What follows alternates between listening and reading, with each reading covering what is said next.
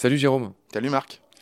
On est toujours à l'aquarium de Lyon. On entend peut-être derrière nous les enfants qui sont en train de visiter euh, tout ça. C'est juste au cas où les auditoristes entendraient les petits bruits derrière. Bah, c'est des enfants qui sont en train de s'émerveiller devant ces poissons. On n'est pas loin de quoi là Là, on est sur la salle des eaux douces tempérées. Ils s'émerveillent, mais ils s'apprennent aussi. Ouais, ouais s'émerveiller. C'est tout le but hein, des podcasts de Baleine sous Gravillon, dont Petit Poisson deviendra podcast, c'est de, c'est de retrouver ou de transmettre un émerveillement. C'est le premier pas vers une meilleure protection de tout ça. C'est ce qui, c'est ce qui sous-jace dans mon travail, dans notre travail. Même ce que vous faites à l'aquarium, c'est éduquer pour essayer de transmettre cet émerveillement. La sensibilisation, c'est la première étape de la prise de connaissance. Ça marche. Ce rappel étant fait, Jérôme, aujourd'hui, on va parler des diodons. Donc, on avait dit que tétraodon, c'est en gros, c'est quatre dents. Hein. c'est des poissons qui ont une espèce de dentier sur le devant. Donc, euh, Tétraodon, ça veut dire quatre dents parce qu'ils ont une espèce de fente médiane. C'est drôle, on dirait une bouche d'enfant avec des énormes dents. Et donc diodon, ça veut dire deux dents, bah, parce qu'ils ont une espèce de bec, j'ose pas dire de perroquet, mais c'est des rogneurs, c'est des brouteurs. Tu vas nous dire ce qu'ils mangent dans un instant. Donc les diodons, c'est ce qu'on appelle euh, les poissons porc-épics, porcupine fish euh, en anglais. Comment tu nous les présenterais? Tout le monde dirait qu'ils sont très très mignons, avec leurs gros yeux, leur petite fente branchiale et leur bec. On a souvent beaucoup d'affection pour les diodons. Ils ont une petite bouche qui paraît sourire perpétuellement. Ouais, ils ont, on a toujours l'impression que c'est un enfant en fait. On les connaît surtout parce que ce sont les poissons avec des pics qui se gonflent. On va retrouver huit genres. On les appelle aussi poissons hérissons. Hein. Exactement. Pas pour rien. On a un peu moins de 20 espèces. Euh, ce sont des animaux euh, bah, avec leur bec qui vont s'alimenter surtout de bivalves, d'invertébrés avec des carapaces, des coques qui vont pouvoir broyer. On n'est pas sur des très très gros poissons. On va avoir euh, tout genre mélangé des animaux qui vont être en moyenne entre 20 et 50 cm. Est-ce que tu nous parlerais des espèces les plus emblématiques de diodon?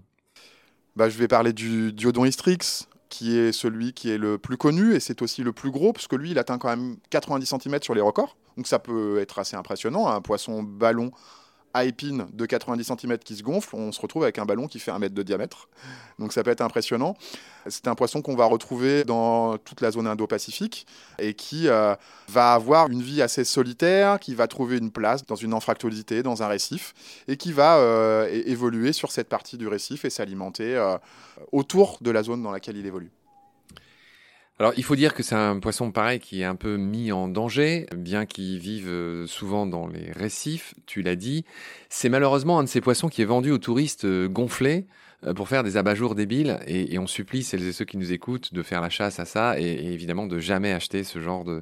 C'est un peu comme les hippocampes, hein, c'est le même. C'est exactement la même chose. Ils sont vendus comme bibelots juste euh, enfin pour traîner en fait, sur leurs particularités anatomiques font que quand, on les met à sécher, on peut en effet en faire quelque chose de entre guillemets décoratif, même si ce mot est horrible, euh, affublé à un être vivant.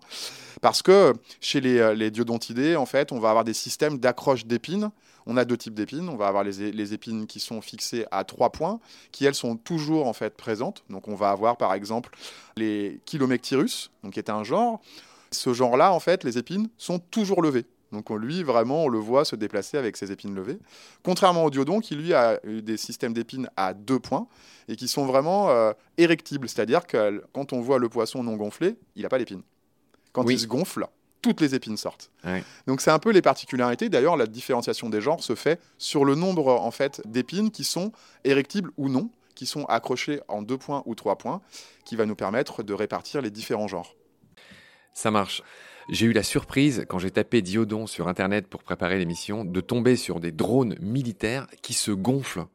Figure-toi qu'il existe un type de drone euh, maritime tu vois les mecs euh, militaires dans leur zodiaque qui sont en train de gonfler euh, le drone et c'est drôle, tu vois, drone avec des hélices qui se gonflent et qui s'appelle Diodon. J'invite celles et ceux qui nous écoutent à, aller regarder ce, cet engin militaire pour le moins rigolo.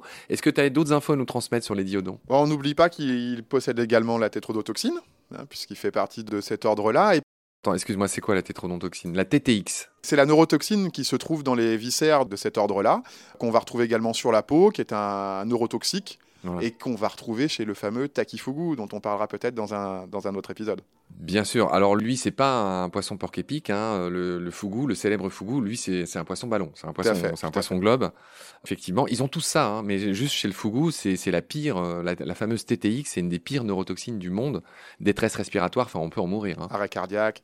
Et la petite particularité chez les Duontidae, je finirai là-dessus, c'est que contrairement à la phase adulte où on a des individus qui sont bentopélagiques sur le récif et plutôt solitaires, les juvéniles fonctionnent en banc dans la zone du Pélagos et sont même chassés par euh, les marlins, les thons, et n'ont pas du tout le comportement des individus adultes. C'est assez marrant, je trouve. Voilà ce qu'on pouvait dire sur les diodons, sur les poissons porc-épics, ceux qui se gonflent et qui en plus, alors eux ils sont ceinture et bretelles, non seulement ils se gonflent, mais en plus il y a des épines. Donc voilà ce qu'on va dire sur nos amis les diodons. Je te retrouve très vite pour un nouvel épisode consacré aux tétraodontiformes, ces fameux poissons à quatre dents, les poissons globes, les poissons lunes, etc. C'est des poissons incroyables, qui ont des formes incroyables. Euh, qui sont tout doux avec un, espèce de sourire euh, perpétuel. Bref, merci beaucoup pour tes lumières. Jérôme, je te retrouve très vite pour la suite. Salut. Merci beaucoup Marc, à bientôt.